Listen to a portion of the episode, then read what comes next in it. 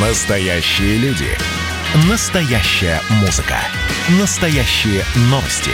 Радио «Комсомольская правда». Радио про настоящее. 97,2 FM. эм. Как дела, Россия? Ватсап-страна!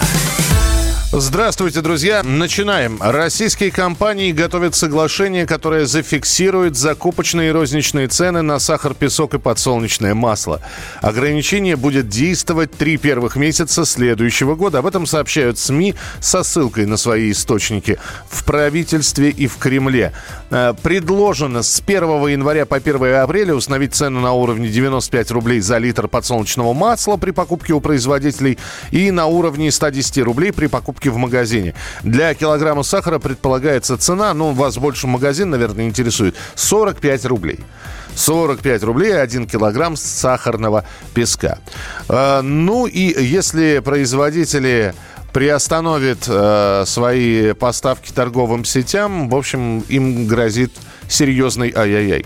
С нами на прямой связи председатель правления Российской ассоциации экспертов рынка ритейла Андрей Карпов. Андрей Николаевич, здравствуйте. Здравствуйте. А, вот ведь какая интересная штука. Э, Когда мы обсуждаем, а все, я напомню, началось со слов президента Российской Федерации о том, что почему цены растут, и что многие пытаются эти цены к мировым свести. Там ведь речь шла не только о подсолнечном масле и сахаре.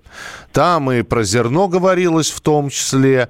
Но, тем не менее, пока, вот если мы говорим про как- какие-то ограничения и фиксированные цены, это именно сахар и растительное масло. Можно ли рассчитывать, что и на другие товары будет, э, ну, тоже какая-то сдерживающаяся, сдерживаемая реакция? Ну, вы знаете, я бы сказал, что в рамках э, рыночной экономики в целом такого рода подходы, они абсолютно э, неоправданы и э, существовать не могут просто априори. Э, И то, что вот происходит, это все-таки, ну, скажем так, какое-то определенное исключение.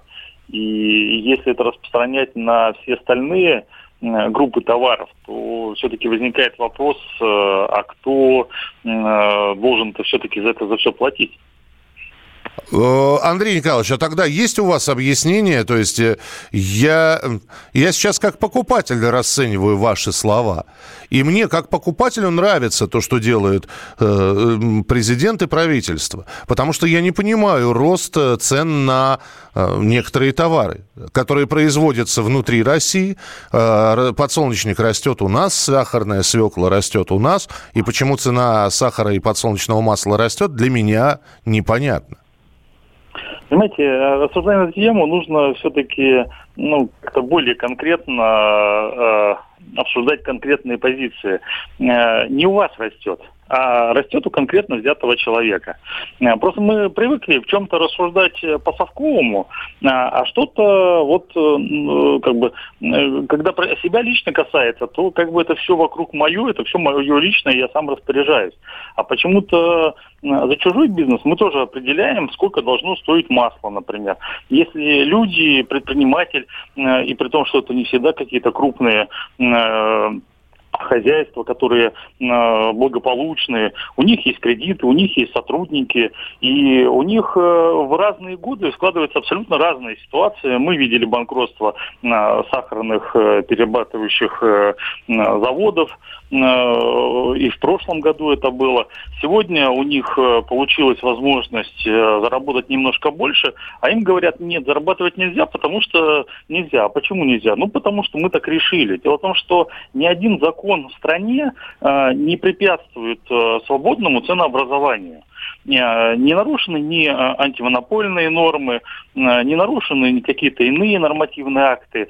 Поэтому с точки зрения человека, с точки зрения потребителя, я понимаю вот эти вопросы, они должны, наверное, звучать. Просто, честно говоря, адресат немножко другой все-таки. Это не совсем бизнес, это вопрос в том числе и к правительству, почему такое происходит, а точно не к бизнесу, потому что есть рыночная конъюнктура, есть цены, складывающиеся на мировом рынке. Мы являемся частью этого, частью этого мирового рынка. Мы же пытаемся там те же энергоносители продавать все-таки по мировым ценам а, за границу, а не а, так, как мы захотим, и а, устанавливать какие-то и, иные варианты. Да нет, но опять же, да. складывается в иных товарах. Андрей Николаевич, за границу хоть за миллиарды продавайте. Мы же говорим про внутренний рынок. Здесь ведь почему к бизнесу, да?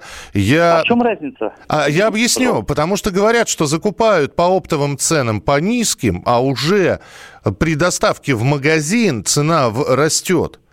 То есть за, закупают... а, ну, во-первых, это неправда. Так. Это уже даже обсуждалось. То есть э, тут даже э, в этой части, наверное, обсуждать смысл. Все, все, все. Вы, э, самое главное нам было услышать. Пошло... Что... Да. Росен пошел с самого низа, и поэтому здесь абсолютно, ну, то есть это все подтверждено, иначе вопрос был бы адресован только, например, конечному звену, если это вы считаете, что только в ритейле происходит. Это происходит абсолютно по всей цепочке. Хорошо, еще один вопрос. Скажите мне честно и откровенно, дефицита не будет? Искусственно созданного, э, по-другому как-то созданного. Не будет такого, что, знаете, мы будем покупать дорогущий тростниковый какой-нибудь сахар коричневого цвета, и вместо подсолнечного масла, опять же, дорогущее оливковое масло. Да нет, конечно же, не будет. Э, на самом деле цена это всегда баланс спроса и предложения. Если резко э, снизится спрос на э, приобретаемые товары, то цена всегда а, начинает опускаться под, под сниженным спросом. Это, в принципе, законы рынка. Высокий спрос, цены растут. Низкий спрос, цены падают. И мы это проходили уже неоднократно. У нас за последние годы периодически возникали какие-то ситуации. То гречка растет, то имбирь вдруг растет растет, то э, яйцо куриное растет. И всегда вот эти вот э, своеобразные качели, они происходят и происходит откат обратно. Поэтому нет ничего в этом страшного абсолютно. Мы придаем вот обычным э, рыночным каким-то подходом, э, вот что-то такое, прям вот что-то страшное случилось. Э, вы сами правильно сказали, что э, рост цен наблюдается не только на отдельно взятую группу товаров вот из трех позиций. Рост цен в целом наблюдается на все товары. И уже отсюда, наверное, можно ответить, что это ну, совершенно не какие-то там спекулятивные настроения, там еще что-то. Это складывающаяся рыночная конъюнктура. И те цены, которые на сегодняшний день на рынке, они как раз обеспечены вот этим балансом спроса и предложения, потому что потенциально цены могли бы вырасти еще выше. Но из-за того, что потребительский спрос низкий, из-за этого цены не растут быстрее, потому что потребитель больше платить не может. И в этом плане как раз и поставщики и торговые сети стоят на балансе интереса покупателя, потому что они понимают, что кто цены задирает, э, к тому покупатель не идет, тот проигрывает на рынке. Поэтому мы вмешиваемся сейчас в рыночные э, подходы, в рыночную экономику, вчера мы всем рассказывали, да и продолжаем и сейчас рассказывать, что рыночная экономика это хорошо,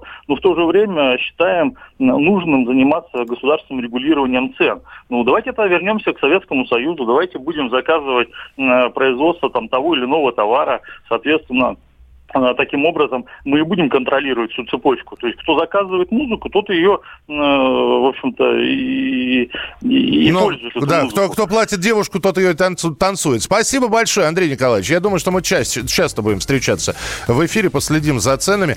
Андрей Карпов, председатель правления Российской ассоциации экспертов рынка ритейла, был у нас в эфире. Как дела, Россия? Ватсап-страна! страна